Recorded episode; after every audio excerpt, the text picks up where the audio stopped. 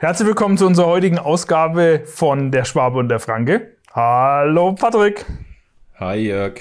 Jetzt habe ich doch begrüßt, obwohl eigentlich ja du begrüßen wolltest. Ja, wir wollten mit der Tradition brechen, beziehungsweise du wolltest mit der Tradition brechen, ich ja eigentlich nicht. Genau. Aber was soll's. Was soll's. Genau. So, aber du hast einen Gewinner mitgebracht. Äh, äh, ich habe heute, äh, ja, nicht nur einen Gewinner, wir haben ein paar Themen mitgebracht. Wir haben zum einen einen Gewinner mitgebracht, wir haben ein paar Neuigkeiten zu Microsoft Teams. Dann ähm, wurde ich gefragt, was bedeutet eigentlich Arbeit und ich versuche mal drauf einzugehen. Da haben sie den Falschen ähm, gefragt, ja. Da haben sie den Falschen gefragt, der kennt sich mit Arbeit nicht so gut aus. Ja. Äh, wir werden sehen, ähm, das Resümee oder ihr könnt ja dann euer Feedback geben, ob das eure Anforderungen quasi tatsächlich auch ähm, gut gestimmt hat. Dann haben wir ein ganz anderes Thema mal noch mit bei heute, OKR. Ähm, wir werden nachher mal quasi drüber sprechen, was das genau ist und was wir damit zu tun haben. Und ein Thema, was völlig aus der Reihe tanzt, ähm, Elektromobilität. Wir haben so unsere Erfahrungen damit gemacht und dann wollen wir doch mal darüber sprechen. Mensch, Haufen Themen. Und natürlich, wir dürfen nicht vergessen. Was vor der Brust. Man sieht's ja hier schon, also äh, ich sehe es zumindest mal, ne? Ich habe mich heute ganz weihnachtlich gekleidet und auch, äh, man sieht im Hintergrund so eine kleine Schleife und äh, ein paar Präsente und Weihnachtskugeln. Die Weihnachtsgrüße dürfen natürlich nicht ausbleiben und auch der Ausblick auf 2022 nicht, denn wir werden weitermachen. Ne? Wir hören nicht auf, viele haben es gehofft, aber wir machen es trotzdem. Ich wollte ja, sagen, das ist mehr, mehr eine Ankündigung weiter. und keine Drohung. Oder vielleicht genau, beides. Nee. Okay. Beides. Aber lass uns, wir machen dann lass, einfach weiter. Genau, dann lass uns mit was Positivem starten. Äh, und hm. zwar dem Gewinner von unserem Surface Duo 2 von Microsoft. Dankenswerterweise zur Verfügung gestellt von AvePoint. Sehr gut. Patrick, wer hat gewonnen? Lass die Katze aus Der dem Tim Sack. V aus Leipzig hat gewonnen. Ja, Mensch. also wer es nicht mitbekommen hat, wir haben ja so ein Surface Duo 2 Verlust und ähm, da konnte man bis zum 10.12. teilnehmen. Meine, ja, ja. Genau, 10.12. Uhr, der Vollständigkeit halber. Ähm, und äh, dann haben wir einfach wild gelost und der Dino und meine Wenigkeit, wir haben dann äh, den Gewinner gelost und der Gewinner, der heißt Tim V aus Leipzig. Und das Gerät ist auf dem Weg zu ihm, habe ich äh, heute gehört. Genau, wir haben gestern das äh, Gerät eingepackt, zusammen mit den fleißigen Weihnachtswichteln.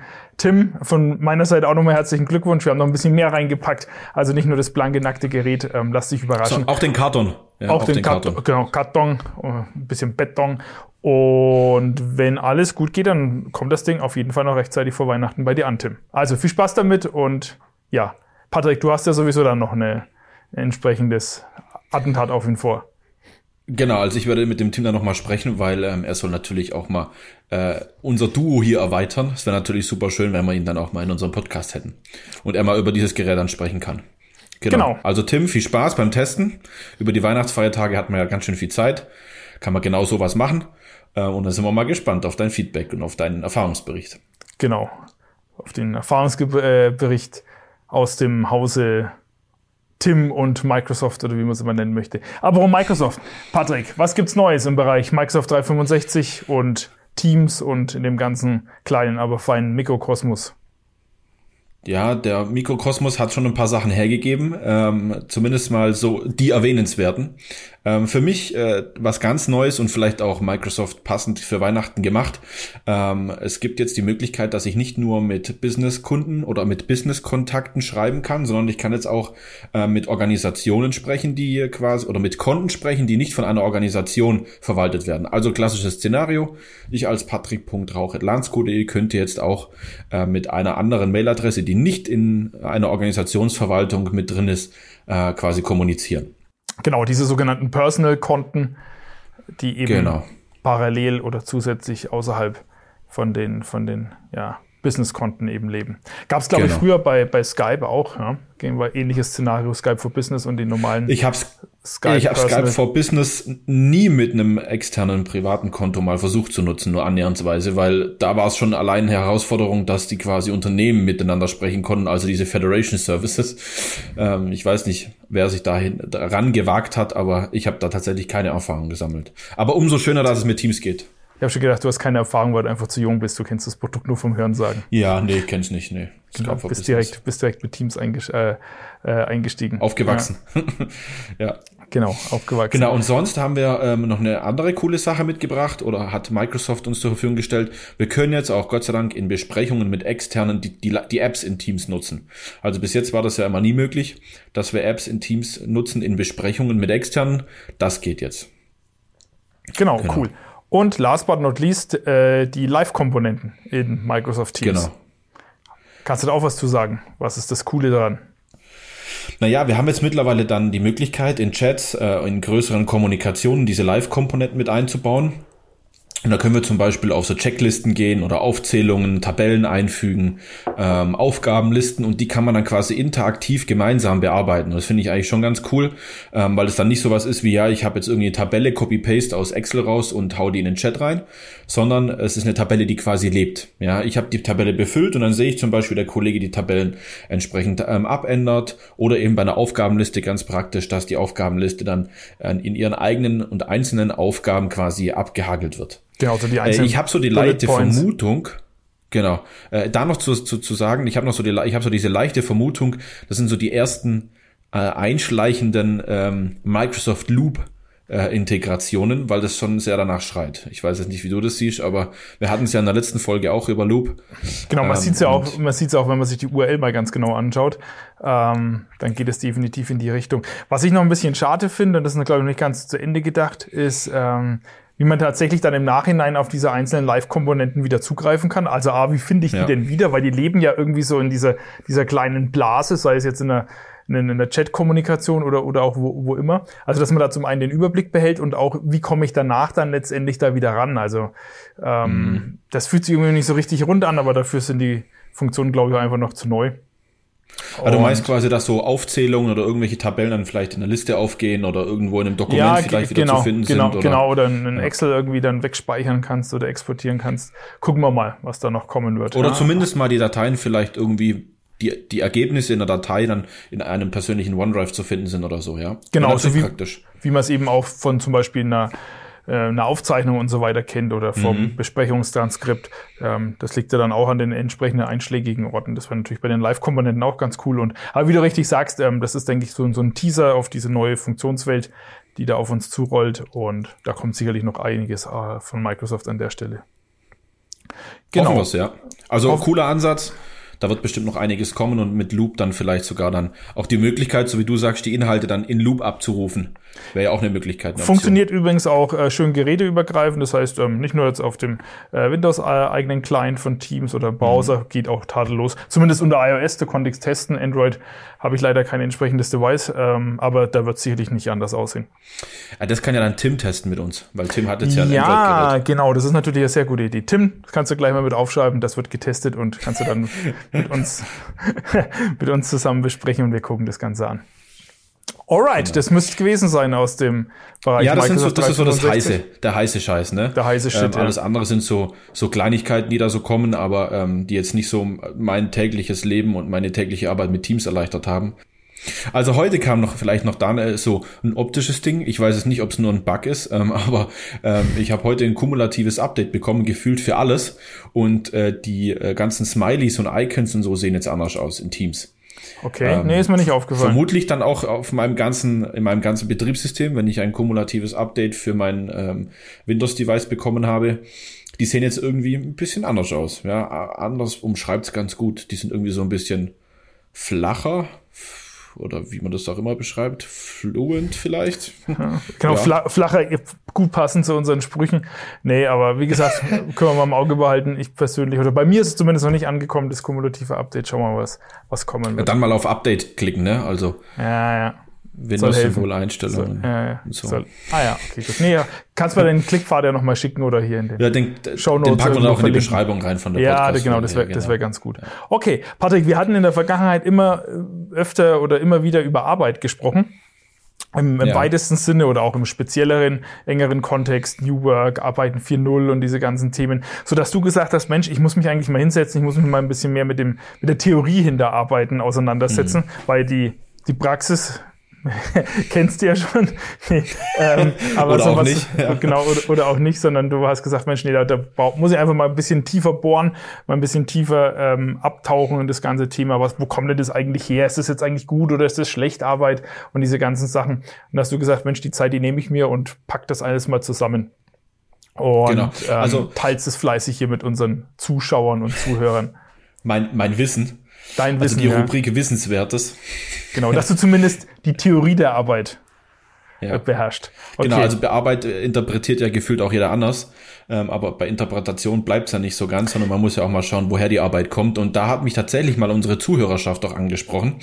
Ähm, hey, äh, kannst du mal was zur Arbeit sagen? Woher kommt Arbeit eigentlich? Und wieder, wie du schon richtig sagst, ich habe mich damit schon ein bisschen öfters auseinandergesetzt ähm, und auch intensiver auseinandergesetzt. Und ich finde den Ursprung eigentlich ganz spannend. Vorne, vorneweg, ist jetzt Arbeit eine Tätigkeit oder ein Ort? Ja, genau, da kann ich mich gerade mit dir drüber streiten, weil ich glaube eher, dass es eine Tätigkeit ist. Wenn ich jetzt sage, ich gehe auf Arbeit, dann ist Arbeit natürlich ein Ort, aber ähm, ich würde es auch eher als Tätigkeit beschreiben und es geht eigentlich auch genau in die Richtung. Ne? Also wo ich meine Tätigkeit verrichte, ist eigentlich gerade eigentlich egal. Ne? Wir haben es über von hybridem Arbeiten gehabt, von Modern Workplace, Modern Work, New Work, Remote Work. Also da gibt's ja die, die unterschiedlichsten Begriffe. Aber wo kommt eigentlich Arbeit her, dass wir heute so über Arbeit sprechen können? Und das war eigentlich so der Ursprung oder die Idee dahinter, mal zu schauen, woher kommt das wirklich. Und da muss man in der Geschichte ein bisschen zurückgehen, ein bisschen arg weit zurückgehen, zu, ähm, ja, sogar noch weiter zurück als Mittelalter. Und wenn man dann quasi da bei äh, unseren ganzen, ja, ich sage jetzt einmal, Vorfahren der Arbeit angekommen sind, dann sprechen wir eigentlich, oder das eigentliche Arbeiten hieß früher Laborare. Man kennt es vielleicht aus der Begrifflichkeit Ora et Labora. Ja, und eigentlich ist der, der, diese Begrifflichkeit Arbeit eher so eine Zutatenliste, die passt aber nicht ganz so zusammen.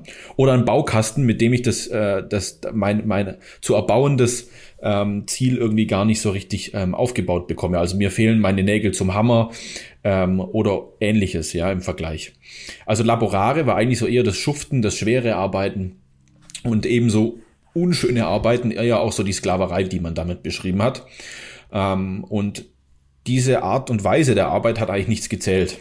Ja, und ähm, die eigentliche Arbeit, wie wir sie vielleicht heute in einer moderneren Art und Weise äh, beschreiben, ist das, was früher unter Fakare beschrieben wurde. Also das Fakten schaffen, das Machen, was Sinnvolles tun. Ja, und es konnten auch nur die Leute frei sein, die tatsächlich Fakare vollzogen haben, wenn man so möchte. Und die, die, die man würde vielleicht sagen, die eigentliche Arbeit, also das Unschöne gemacht haben, irgendwie einen Tempel gebaut haben oder so, ja. ähm, die, die, ja, muss man ja sagen, ja, Tempel oder äh, irgendwas hergestellt haben, Pyramiden gebaut haben, das war so diese unschöne Arbeit, die eigentlich keiner voll, vollrichten wollte. Und ähm, wo kommt, jetzt kann jeder sagen, ja, laborare Arbeit, wo kommt jetzt die Begrifflichkeit her und wo kommt das irgendwie her? Naja, im Mittelalter gab es dann eine Übersetzung und zwar hat man laborare direkt übersetzt in Arbeit. Ja, jetzt wird jeder sagen, ja, Arbeit, das ist ja dann gar nicht so weit weg von Arbeit. Genauso ist es auch. Ja, also äh, dieses Thema Arbeit als unwürdige Tätigkeit oder abwertend behaftet, ähm, wurde eben von der Antike übers Mittelalter quasi in unsere heutige Sprache äh, portiert. Und nur der, der nicht arbeiten musste, war wirklich frei. Also wieder bei diesem Sinnstiftenden sein. Ähm, ich bin froh, dass dieser Begriff heute nicht mehr State of the Art ist und ähm, wir eher diese neue Interpretation von Fakere heute haben. Ja, und es sind eher so zwei Bedeutungen, äh, die quasi in Arbeit aufgegangen sind. Also die Laborare und das Fakere ist quasi in Arbeit, so würde ich es mal interpretieren, aufgegangen. Genau, und wir sprechen ja immer von einer Erwerbstätigkeit, die wir haben und von einer Erwerbsarbeitsgesellschaft, die wir haben. Und so, wenn man jetzt in Richtung äh, Modern Work, modernes Arbeiten, so Familie und Freizeit und Arbeit irgendwie miteinander zusammenbringen und so, dann finde ich, spricht man auch immer eher mehr von einer Sinngesellschaft. Also wir machen das, wo wir denken, dass da ein tieferer Sinn dahinter steckt. Ne? Also heute macht keiner mehr Arbeit nur, damit er quasi Geld verdient. Gibt bestimmt noch Personen, die genauso denken. Ähm, ich bin einer, der eben nicht mehr so denkt. Ähm, von vielen da draußen gehe ich mal davon aus. Und ich gehe davon, davon aus, dass Arbeit für dich nicht nur bedeutet, dass du äh, quasi am Ende vom Monat deinen Zahltag hast, sondern es geht ja darum, dass wir was Sinnvolles tun. Ja, die, die Zeit, die wir auf, die wir auf Arbeit sind. Das Ja. Steine klopfen soll auch Spaß machen. Ja, der Steine klopfen soll auch Spaß machen, ja.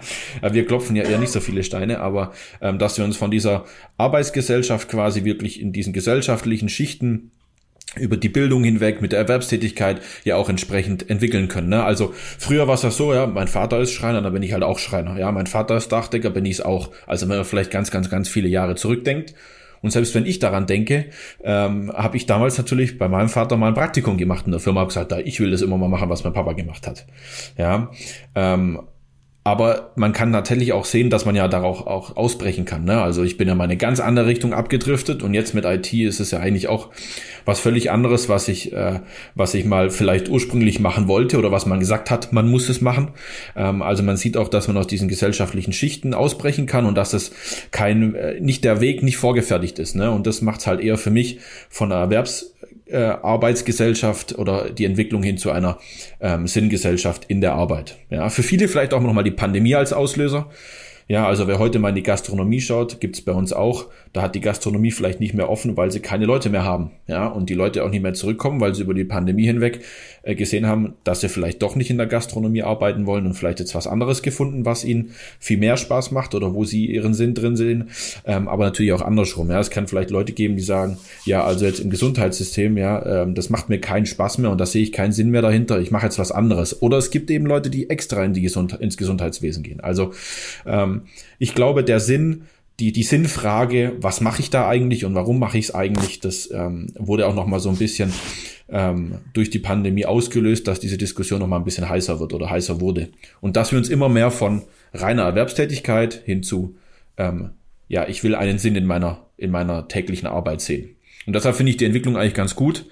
Und dann können wir auch mit dieser Idee und mit dieser Basis darüber sprechen, was eigentlich Modern Work, Hybrid Work und so weiter, New Work, ähm, alles so bedeutet. Ne? Und man muss dazu sagen, die Begriffe kommen jetzt ja nicht aus dem, aus dem, aus dem Nichts, ne? so, ja, jetzt hat irgendjemand New Work erfunden, sondern auch das, dieses Konstrukt gibt seit den 70er Jahren. Ja, also wir gehen da schon weit in die Vergangenheit zurück oder weiter in die Vergangenheit zurück. Ähm, eben Antike, Mittelalter, dann ist es irgendwann Arbeit geworden und wir ver, ver, verbinden mit Arbeit viel, viel mehr Sinn wie nur die Tätigkeit. Und ähm, genau, heute denken wir über die unterschiedlichen Formen von Arbeit nach. Ne? Und schwupps sind wir in den 70er Jahren des letzten Jahrhunderts. Genau, mal schauen, was in den nächsten Jahren kommt, ne? Ja, ja. wie wir dann Arbeit interpretieren. Ja, was, was, gut wäre, wenn sich die ganze Gesetzgebung und so weiter da halt auch mal anpassen würde. Weil wenn man sich das mal anguckt, da gibt es eben leider viele, viele Gesetze und ja, Verfahren in Anführungszeichen, die halt trotzdem irgendwo noch so im, im letzten Jahrhundert angesiedelt sind oder da irgendwie hängen geblieben sind und nicht wirklich mitgegangen sind, was das ganze Thema New Work und so weiter angeht. Ich meine, klar, damals als die im Zeitalter der Industrialisierung, mhm. ähm, Elektrifizierung und so weiter, da war das sicherlich alles äh, wunderbar, aber jetzt, wo wir sagen, okay, Großteil sind Information Worker und so weiter, arbeiten theoretisch von jedem Ort der Welt aus zu vollkommen egal zu welcher Zeit. Ja. Ähm, da muss natürlich auch die ganze Gesetzgebung im Hintergrund da auch irgendwie dazu passen. Angefangen von ganz banalen Sachen wie Arbeitssicherheit und so weiter. Du hattest vorhin ähm, das mhm. Beispiel mit dem Schreiner. Äh, da hast du natürlich ganz andere Anforderungen an das Thema, als wenn ich jetzt zu Hause vom Rechner sitze. Da ist jetzt die Wahrscheinlichkeit, dass ich mal den kleinen Finger absäge, eher nicht so gegeben. Oder zwischen Leertaste. Kommt drauf an, was du dann im Homeoffice machst, ne? Aber und sonst, sonst so einklemmen, ja. Also ich glaube, da haben wir noch ein bisschen Nachholbedarf, aber das wird ja, man darf ja auch nicht vergessen, das ist ja ist ja auch so unser Grundtenor, man kann nicht jede Arbeit mit nach Hause nehmen. Ne? Also wenn ich halt ähm, äh, irgendein Auto zusammenbaue, wir kommen ja nachher zur Elektromobilität, ich kann halt schlecht das ganze Chassis und die ganzen Bauteile und Baugruppen mit nach Hause nehmen und das zu Hause in meiner Garage machen, ne? weil das wird halt vom Aufwand her schwer, ne? Oder wenn jemand sagen, mit Holz arbeitet. Aufwendig, ja, da. Das wird alles ein bisschen aufwendiger, ne? Aber ähm, du, du sagst schon richtig, ich glaube, man wird auch die Entwicklung über die Jahre dann so sehen, dass es halt immer mehr Leute gibt, die wirklich diese Information Worker sind, weil vielleicht auch die ein oder andere jetzt böse, ich werde dafür Ärger bekommen, aber die ein oder andere, ähm, die ein oder andere Maschine wird vielleicht einen Teil der Tätigkeit übernehmen, ja, oder Automatismen, sagen wir es eher mal so, ja. Also ähm, ob ich noch zukünftig bestimmte Dinge ähm, manuell ausführe an Prozessen oder es irgendwann ein Automatismus tut, trifft mich ja genauso. Ne? Oder ich denke immer daran, wenn ich zum Beispiel meinen, meinen neuen Personalausweis beantrage. Heute gehe ich vielleicht ins Bürgeramt und lege da alles hin und muss mich da, muss da vorstellig werden. Vielleicht gibt es den, gibt es den Prozess auch irgendwann nur rein digital. Und dann verändert sich halt ein Profil von einem Mitarbeiter in seiner Tätigkeit, dass der dann nicht mehr mich quasi in Augenschein nimmt und sagt, ja, du bist der Patrick Rauch und hier bitteschön der Antrag zu deinem neuen Perso, sondern der hat eine andere Tätigkeit, die er ausführen muss. Oder das, äh, und die kann er vielleicht dann auch woanders ausführen. Ne? Da muss er nicht im Bürgerbüro sitzen. Ja, vielleicht kann ich dann auch so ein Video-Ident-Verfahren machen oder oder oder. Also da passiert ja viel, ne? Also muss auch politisch was passieren, finde ich schon auch, ja. Und genau. rechtlich die, die, die Tätigkeit an sich ändert sich dann. Ja, ähm, ja. ja aber da haben ja viele auch so, so große Angst. Aber letztendlich, wenn man sich das mal anguckt, welche Berufe oder Tätigkeiten als allererstes in Anführungszeichen digitalisiert oder automatisiert werden, das sind ja meistens eher die Tätigkeiten, auf die eh keiner Lust hat. Also, ja. und dann machen diejenigen eher was anderes. Ja. Ich glaube, es hat, es hat sich niemand, äh, niemand beschwert, als damals wie auch immer irgendein schlauer Ingenieur also, äh, eine Tunnelbohrmaschine erfunden hat. Ja, und dann gab es bestimmt und die keinen von Hand machen müssen. Genau, da gab es bestimmt keinen Aufschrei. Oh Mensch, wir wollen aber lieber von Hand klöppeln. Ähm, das hat, glaube ich, auch niemand gemacht und ähnlich wird es da auch sein. Also ich glaube, man sollte das sich ja. nicht zu viel. Ich denke immer so Gedanken schön machen. an meine an meine Schulzeit zurück, weil man hatte irgendwann mal als Studien äh, oder in, in der Schulzeit auch mal irgendwo gearbeitet und eine Inventur gemacht. Ja, und also ich fand es auch cool. unzählige, ganz viele Inventuren habe ich gemacht. Dann hat man sich verzählt bei 137 und wusste nicht, war ich jetzt bei 137 oder bei 127. Also hat man 140 also, eingetragen, wurscht. Ja. Hat man 140 eingetragen und erst hast nicht gestimmt. Ähm, aber wenn ich daran zurückdenke, heute will ja auch keiner mehr hergehen und sagen, ja, ich überprüfe mal unseren äh, Kaffeebohnenstand. Ne? Sowas wie, ja, ich weiß, wir haben fünf Pack gekauft und jetzt sind irgendwie fünf oder drei aus dem Schrank entnommen worden. Ich habe über irgendeinen Sensor das getrackt und ich weiß, wie viel Bohnen irgendwo hin sind oder ich habe irgendwo einen Füllsta äh, Füllstandssensor. Ich glaube, so heißt Füllstandssensor, genau. Ähm, man muss dann nicht mehr aktiv nachschauen. Ist auch so was, ja, kannst du mal gucken, ob wir noch genügend von dem und dem. Oh, ja, mache ich halt. Ja, aber das sind genauso Arbeiten, wie du sagst, ja, da hat irgendwie keiner Lust und das sind so ähm, kleinere Dinge, ähm, die es dann einfach irgendwie einem einfacher machen oder die einem helfen. Und das sind ja so die, die Automatismen, ja. Ich habe ja auch keine Lust irgendwie nachzuschauen, ähm, haben wir noch genügend, keine Ahnung, zum Beispiel Salztabletten, ja, für unsere Entkalkungsanlage. Das ist ein Ding aus dem privaten Bereich. Äh, Gibt es zwar keinen Füllstandssensor, aber sowas würde ich mir zum Beispiel wünschen. Ja, und so wird man das bestimmt in den Betrieben auch finden, dass es quasi den Füllstandssensor für die Salztabletten im Betrieblichen gibt. Dann wäre uns allen geholfen. Dann wäre uns allen geholfen. genau, also das zum, zum Thema Arbeit, ja. Also äh, geht ganz weit zurück. Ich denke jetzt quasi gerade an meine Salztabletten, die ich letzte und, Woche Und ich frage ich frag mich jetzt gerade die ganze Zeit, was machst du mit diesen Salztabletten? Wo kippst denn du Salztabletten rein? Naja, also dann müssen wir, wir schließen das Thema Arbeit ab, ja, und wir machen mal einen ganz kleinen Schwenker über Salztabletten hin zur OKR. Ähm, Jetzt bin ich gespannt. Also Salztabletten, wir, wir, wir am Bodensee äh, leben in einer Region, die sehr kalkhaltiges Wasser hat. Und deshalb haben wir Entkalkungsanlagen bei uns im Keller. Und die, die muss man quasi auffüllen mit Salztabletten. Ja, weil dann quasi das ausgeglichen wird, der Kalkgehalt, der tatsächlich eigentlich von Hausanschluss dann an der Dusche oder wo auch immer rauskommt. Okay, siehst du wieder was gelernt. Das ist bei uns jetzt hier in, genau. in, in, in, Bayern oder in Franken, Hochfranken äh, jetzt nicht so. Können wir uns quasi von schreiben. Okay, und wie oft genau. musst du die nachfüllen? Das sind dann so, so kleine Tablettchen also, oder große Oschis oder so, so Riegel oder Briketts. Na, ich würde mal sagen, die sind so groß wie so ein 1-2-Euro-Stück, ne, die Dinger. So ordentlich schwer, gibt's im 25 Kilo Sack. Die kann man dann in den bekannten Bauhäusern, Obi, Baumarkt, Tum, Globus, wie sie alle so heißen, Hornbach, äh, ja. Okay. Bauhaus, ne, dass wir keinen vergessen, ähm, kann man die kaufen. Und dann muss man die da reinschütten. Und ich würde mal sagen, man braucht so vier bis fünf Sack, also 100 bis 125 Kilo im Jahr. Jetzt für so ein klassisches Dreifamilienhaus. Und wenn du das nicht nachfüllen würdest, dann hättest du einfach relativ kalkhaltiges Wasser. Das genau, dann, dann läuft halt das Wasser durch und das ist dann halt einfach kalkhaltig. Genau. Okay. Ja. Und dann misst man die Wasserhärte, ne? Und dann muss man das entsprechend einstellen, wie viel Salz dazugeführt wird und wie viel nicht und so. Kann das also quasi beeinflussen. Sachen gibt's, die gibt's gar nicht. Sachen gibt's. Genau. Wie kommen wir jetzt zur OKR? Ähm, ich habe keine Ahnung. Überleg dir einen wunderbaren salzigen Übergang. Da haben wir ihn doch schon. Ähm, der salzige Übergang hin zu OKR. Ich hoffe, es war nicht so salzig. Ähm, aber bevor wir über OKR und unsere eigene Erfahrung mit OKR sprechen, wäre es, glaube ich, erstmal wichtig zu erfahren und zu wissen, was eigentlich OKR ist. Und ich glaube, da kannst du am allerbesten helfen. Weil du hast, glaube ich, so die allerersten Schritte auch mit OKR gemacht in Bezug auf Landsco. Genau, zumindest in Bezug auf Landsco, das ist richtig. Ähm, bin jetzt am überlegen, ich glaube, es war im März. Also das heißt vor ja, guten dreiviertel Jahres diesen Jahres, genau. Gutes Dreivierteljahr ist es jetzt her, dass ich den ersten Kontakt mit OKR hatte. Genau, was ist, was ist OKR? Äh, das O steht für Objectives und das KR für Key Results. Eigentlich ganz einfach, aber auch irgendwie nicht wirklich aussagekräftig oder nichtssagend. Ähm, wenn man da sich mal ein bisschen umschaut, was OKR eigentlich sein sollte oder, oder, ist, gibt's ganz, ganz kompakte Beschreibungen. Es gibt aber auch ganze Bücher, die versuchen, diese mhm. Frage zu beantworten. Ähm, mit wenigen Sätzen oder Worten zusammengefasst würde ich sagen, das ist eine agile Zielerreichungsmethodik. Da steckt eigentlich schon alles drin. Äh, Zielerreichungsmethodik, okay, das gibt mir irgendwie vor, wie, wie kann ich irgendwie Ziele erreichen, aber auch wie kann ich Ziele messen, denn das heißt, ich muss irgendwann auch mal wissen, habe ich mein Ziel erreicht, bin ich drunter oder bin ich vielleicht, vielleicht sogar drüber.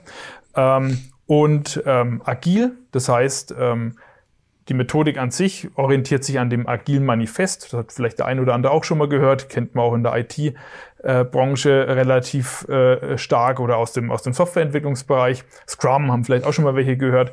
Und das war letztendlich auch für uns so ein ausschlaggebender Punkt, dass man gesagt hat, Mensch, wir entwickeln schon agil über Scrum. Dann könnten wir doch eigentlich unsere Unternehmensziele vielleicht auch versuchen, agil zu erreichen.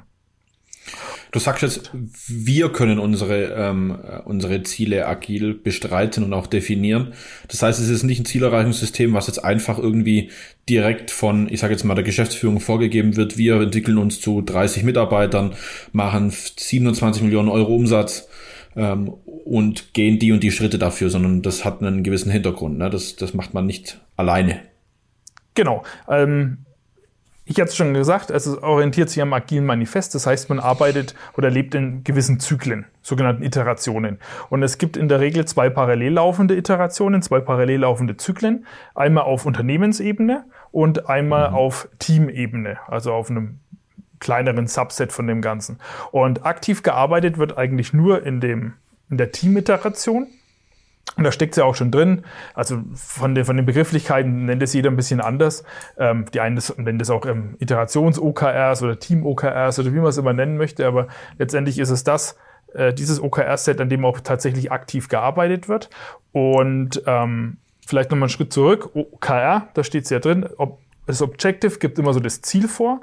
Das heißt, ähm, was soll eigentlich erreicht werden? Und die Key Results, die darunter wiederum liegen, ähm, die sagen dann eher, was soll oder wie, wie soll dieses Ziel erreicht werden. Ganz konkret auch eben Key Results, Schlüsselergebnisse, die erreicht werden müssen, um dieses Ziel zu erreichen.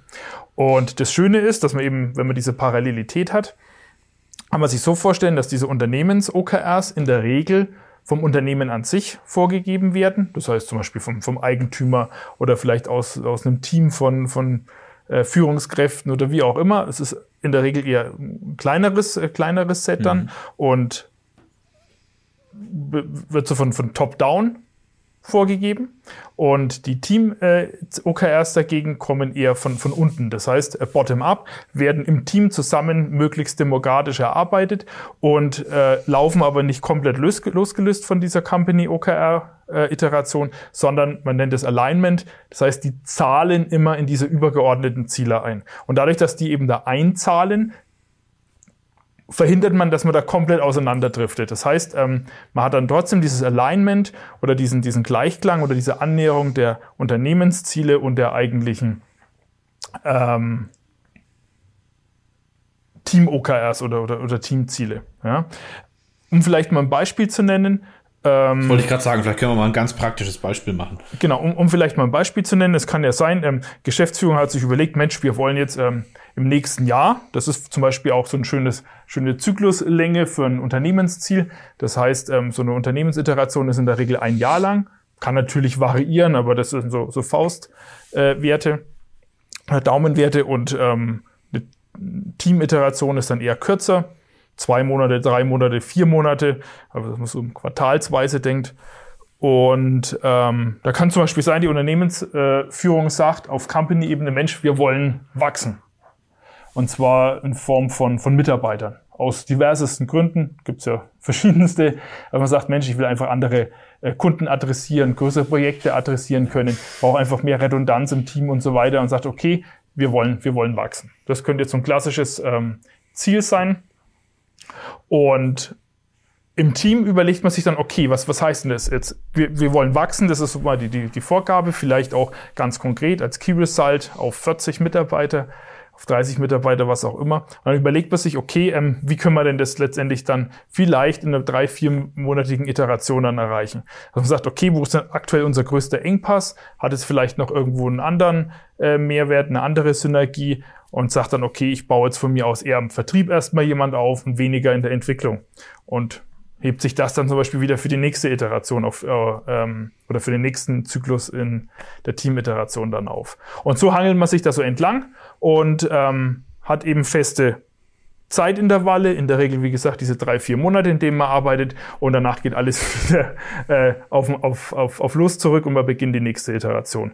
Und damit man dann nicht immer auf der grünen Wiese anfängt, und da ist man jetzt auch wieder in diesem agilen Manifest unterwegs, hat man in der Regel ein Backlog, das sich, das sich ansammelt. Backlog ist nichts anderes wie eine Sammlung an Themen, an, mhm. an potenziellen Objectives oder, oder auch Key Results, die man angehen möchte. Und in so einem sogenannten äh, Planning Event, in so einem Planning-Meeting, äh, geht man dann eben gemeinsam her und pickt sich aus diesem Backlog einzelne Themen raus, die man jetzt eben in dieser Iteration dann angehen möchte. Und wenn die Iteration zu Ende ist, ähm, guckt man sich das Ganze an. Das heißt, ähm, war ich denn erfolgreich? Was habe ich denn erreicht? Was habe ich vielleicht nicht erreicht? Was waren die Gründe, die mich gehindert oder das Team gehindert haben, diese Ziele zu erreichen? Und dann kann man sich eben überlegen, okay, ähm, wir sind kurz davor, das trotzdem zu erreichen. Wir nehmen das wieder zurück ins Backlog und mit in die nächste Iteration. Oder man macht vielleicht auch einen Haken dran, weil man gesagt hat, okay, es war zu ambitioniert oder es ist einfach der falsche Zeitpunkt. Mhm. Und ähm, äh, überlegt sich dann, wie man, wie man da letztendlich dann mit weitermacht. Und zusätzlich guckt man sich auch immer das Framework an sich dann nochmal an, wenn so eine Iteration zu Ende ist. Das heißt, wie gut funktioniert denn der Prozess? Also gibt es da vielleicht irgendwie Punkte, wo man sagen kann, da, da müsste ich jetzt irgendwie Einfluss drauf nehmen. Beispiel, man also man macht ein Review, oder? Also man macht ja, ein klassisches eher Review. Eine, eher, eher eine Retro, also eine Retro-Perspektive, okay. wo, wo man sagt, okay, ich gucke mir jetzt nicht die, die, die Ziele, die Inhalte an sich an, sondern das Framework. Was hat denn da gut mhm. funktioniert oder was hat nicht gut funktioniert? Beispiel, man hat sich vielleicht zu viele Key Results, zu viele Objectives, zu viele OKRs für diese Iteration vorgenommen. Dass man sagt, Mensch, das ist einfach viel zu viel. Oder ist es nicht pragmatisch, weil zu viele äh, Mitglieder in so einem einzelnen OKR-Team drin sind, also zu viele an einem vielleicht Dass gearbeitet man sich haben. zum Beispiel, ja. Dafür vielleicht irgendwo in einem anderen sind, sind zu wenig drin gewesen, wo man gesagt hat, da fehlt uns irgendwie so der Austausch. Oder man kann auch sagen, Mensch, ja, das hat irgendwie so vom, vom Prozess der, der Organisation dieser einzelnen Termine und so weiter nicht, nicht, ähm, hat nicht hingehauen, hat nicht geklappt, weil das ist auch so ein, ähm, so ein Baustein, äh, sehr, sehr wichtiger von dem, von dem OKR-Prozess an sich, dass man sagt, man macht regelmäßige Meetings, sogenannte Weeklies oder Check-ins, wo man sagt, okay, wirklich in aller Kürze, äh, wo stehen wir, was brauchen wir, was hindert uns und so weiter. Moderiert dann wiederum von einem entsprechenden OKR-Mentor. Das heißt, das ist mhm. der, vielleicht vergleichbar mit dem Scrum Master, der das schon mal gehört hat. Und ähm, der guckt dann wirklich, wie läuft der Prozess. Der nicht, schaut nicht so auf die Ergebnisse, sondern eher, gibt es irgendwo Hemmnisse, Engpässe und so weiter, die es vielleicht aufzulösen gibt. Und in Summe äh, hat man dann eben eine agile Zielerreichungsmethodik. Und ein Beispiel vielleicht, ähm, das wirklich ganz konkret auf die Lansco. Unser Videolab, also in dem ich jetzt gerade sitze und in dem du auch schon ein, zweimal warst und ähm, in dem wir auch unsere Webinare und so weiter rausproduzieren, das war genau so ein mhm. OKR-Ziel, wenn man so will, also so ein ähm, ja, Key Result, was wiederum in so ein Objective bei uns eingezahlt hat. Und so bekommt man eben Dinge unter, die man so in dem normalen ja, operativen Alltag eher schwieriger reinbekommt. Und das Coole ist, und das wir, trifft man wieder so ein bisschen ab in die, in diese New Work-Thematik, der du dich ja eher mit beschäftigst oder, oder auch viel beschäftigst und, und arbeiten und so weiter. Und da ist ja auch ein, ein großer Knackpunkt, ist diese, diese, diese große Dynamik, die man irgendwo drin hat. Ja, es ist irgendwie alles volatil, irgendwie unsicher und, und so weiter, ändert sich alles sehr, sehr schnell. Bestes Beispiel Pandemie. Ähm, und wenn man eben mit so einer agilen Methodik einfach arbeitet, kann man sehr, sehr schnell auf solche Dinge reagieren, vielleicht auch mal das ein oder andere Ziel an, vielleicht doch wieder kippen und äh, sich mhm. auf was mhm. anderes konzentrieren. Und man lebt nicht einfach in so starren, großen Prozessen. Das ist das, was OKR für mich ausmacht. Also, gut, das waren jetzt vielleicht doch ein paar mehr Sätze. Ähm, du hast vorhin gesagt, irgendwie die 70er Jahre hast du vorhin bei, bei Arbeiten auch mal in den Raum geworfen. Ähnlich ist ja. es auch bei OKR. OKR gibt es tatsächlich seit Anfang der 70er, ist bei Intel entstanden. Ist dann von Intel äh, über den John Durr, heißt er, so der, der Papst des OKR, äh, dann Richtung Google gegangen.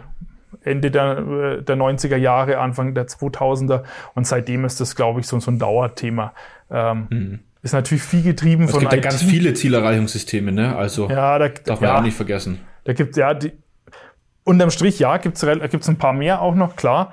Ähm, ob die jetzt besser oder schlechter sind, muss jeder für sich selber ähm, beantworten. Wichtig ist, dass man einfach dran bleibt, dass man das regelmäßig ähm, mhm. monitort. Das ist ja auch das, das Thema, sind diese Ziele messbar? Wie messe ich die? Habe ich eine vernünftige Metrik und so weiter? Und wenn man sich an OKR hält, bringt das Framework eigentlich alles mit. Und zumindest für die Landscope hat es ganz gut gepasst. Ist relativ, oder ist, ist bei vielen IT-Unternehmen verbreitet, ähm, kann, kann man aber theoretisch in jeder anderen Branche auch einsetzen, in jeder Unternehmensgröße einsetzen. Also ich kenne jetzt ähm, Firmen mit fünf Mitarbeitern bis hoch. Ja, wie gesagt, Google, Intel, das sind schon die, die ganz, die ganz, ganz großen. Ich habe auch mal hier, das ist so der Klassiker, ich halte einfach mal rein. Ich will jetzt keine Werbung machen. Ich mache eher vielleicht sogar Anti-Werbung. Das ist dieses, dieses klassische oder der Klassiker von John Doerr, OKR, Objectives and Key Results. Ich habe die deutsche äh, Version. Schande über mein Haupt, gibt's natürlich auch noch im originalen Englisch. Finde ich aber ehrlich gesagt gar nicht so toll, das Buch. Also sind viele Beispiele drin, das ist ganz cool. Aber es ist kein Praxishandbuch, es ist kein, kein Leitfaden, wo ich sage, das lese ich mal jetzt durch und danach weiß ich, wie das Thema läuft. Mhm. Genau. Und Aber es wäre so, es wäre wär ein, ein, ein, ein ein Buch, was wir in den Tipp der Woche packen könnten, obwohl wir vorhin gesagt hatten, irgendwie haben wir auch so gar keinen richtigen Tipp der Woche für, für diese Woche oder mhm. Tipp ähm, der Pod, für der, aus der Podcast-Folge heraus. Aber es gibt mal zumindest einen Einblick, was OK ist, was OK machen kann und es gibt mal so ein paar Beispiele. Lass uns einen Kompromiss finden. Wir packen den Link auf das Buch mit rein und ich habe aber noch einen zweiten Buchtipp, den packen wir auch noch mit dazu, der ist ein bisschen pragmatischer. Das ist eher so ein, okay. so ein Praxisbuch, weniger Beispiele drin, sondern da steht drin, pass auf, Kollege, so machst du's. Ja, und ähm, also so ein Hands-on, ja. Oder ist es doch kein ganz, ist es doch kein Hands-on? Ja, was heißt Hands-on? Es ist zumindest viel, viel praktischer, meiner Meinung nach. Ja. Okay. Aber auch da kann man natürlich zwei Meinungen haben und mich äh, im Nachhinein äh, äh, zerreißen. Aber ich finde es, ich, ja, pack mal einfach rein, kann sich jeder selber seine Meinung bilden. Wie gesagt, im März, im gutes Dreivierteljahr ist jetzt her, wo ich erst mal Kontakt hatte. Wir haben jetzt die erste Iteration bei uns abgeschlossen. Die lief jetzt ähm, drei Monate. Genau, das heißt also, wenn, wenn wir nochmal, es gibt einen kompletten Zyklus, der geht ein Jahr lang. Ja, das haben wir jetzt auch so Auf Unternehmensebene, genau. Ja, das ist dieser sogenannte Company Zyklus oder Company OKR Zyklus in der Regel das ein muss Jahr. Nicht immer, äh, das muss nicht immer das Kalenderjahr sein, das sollte man vielleicht auch dazu sagen. Ist es bei uns jetzt ja in dem Fall auch nicht, oder? Wenn ich das richtig im Kopf habe? Mm, doch, bei uns ist es das Kalenderjahr. Ist es bei uns so? Ja. okay. Ähm, und dann unterteilen wir in die Iterationen. Ne? Also wir haben quasi quartalsweise diese Iterationen, die wir dann laufen oder die wir fahren oder fliegen oder wie man es auch immer nennen möchte, wo wir dann eben diese unterschiedlichen ähm, ja, To-Dos haben, wenn man so möchte, die wiederum in das Große einzahlen, in das große Ganze. Genau. Letztendlich unterteilt man das Ganze in was und wie. Was will ich erreichen? Das sind die Objectives. Und wie will ich es erreichen? Das mhm. sind die Key Results. Und die Key Results sagen es schon, das sind tatsächliche messbare, faktische Ergebnisse. Und ich gucke mir dann einfach immer an, habe ich dieses Key Result erreicht oder habe ich es nicht erreicht und kann dann hinterfragen, warum habe ich es denn nicht erreicht? Fehlt mir die mhm. Zeit? Fehlt mir das Know-how, habe ich irgendeinen anderen Engpass. Und dann kann ich ja eben Einfluss drauf nehmen oder letztendlich nicht. Runtergebrochen ist es natürlich gesunder Menschenverstand, ja. Ähm, aber das Framework, Framework hilft einem halt, da auch immer wieder dran zu denken. Gesund Menschenverstand einsetzen. Gucken, wo bin ich drin, wo ist mein Engpass, was muss ich tun? Und wie gesagt, es gibt einen großen Prozess, eine, eine große Iteration. Das ist diese sogenannte Company-Iteration oder Unternehmensiteration, die in der Regel ein Jahr läuft. Und darunter laufen dann die kleineren Team-Iterationen. Und gearbeitet wird nur den Team-Iterationen und die zahlen dann aber indirekt in die Erreichung mhm. der Company-Ziele ein. Klingt jetzt vielleicht ein bisschen von hinten durch die Brust ins Auge. Muss man einfach auch mal gemacht haben. Ich muss zu meiner Schande gestehen, ich habe auch zwei, drei Anläufe gebraucht, bis ich das mal so richtig verinnerlicht und gefressen hatte. Und dann läuft es. Und da vielleicht Aber jetzt würde ich sagen und behaupten, es fühlt sich gut an.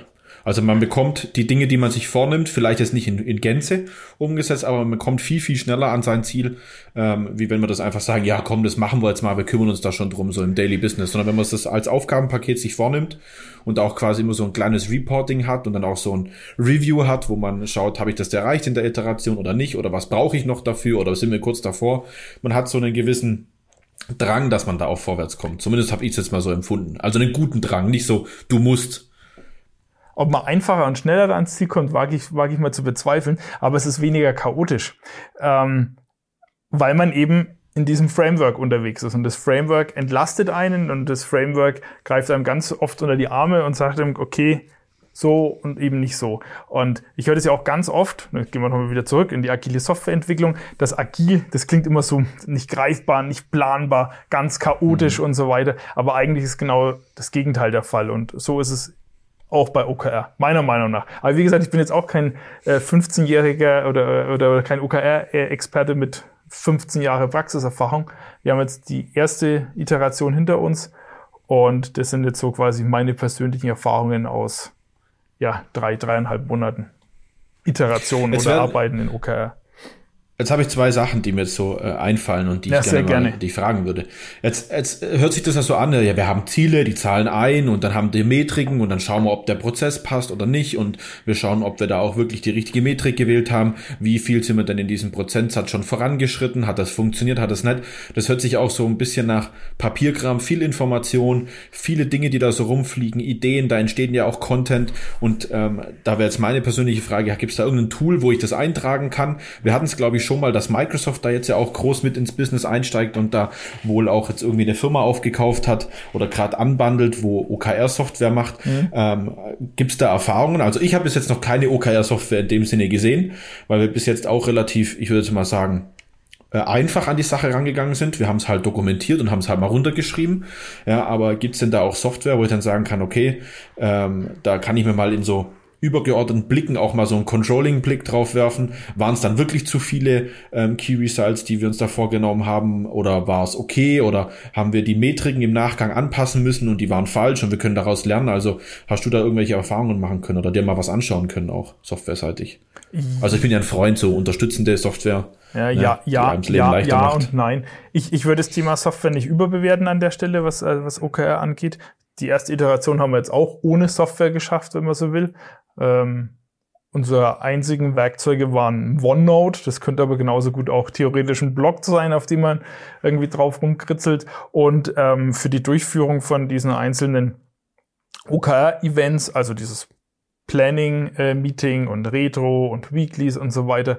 Ähm, da verwenden wir auch ein digitales Whiteboard. Da gibt's aber auch zig verschiedene. Ist aber eher dem geschuldet, weil wir eben remote alle zusammenarbeiten. Wenn wir jetzt irgendwo physisch wären, könnten wir genauso gut an einer weißen Wand oder an einer Tafel oder wo auch immer das Ganze machen oder mit Sticky Notes oder One, äh, die wir irgendwo hinkleben.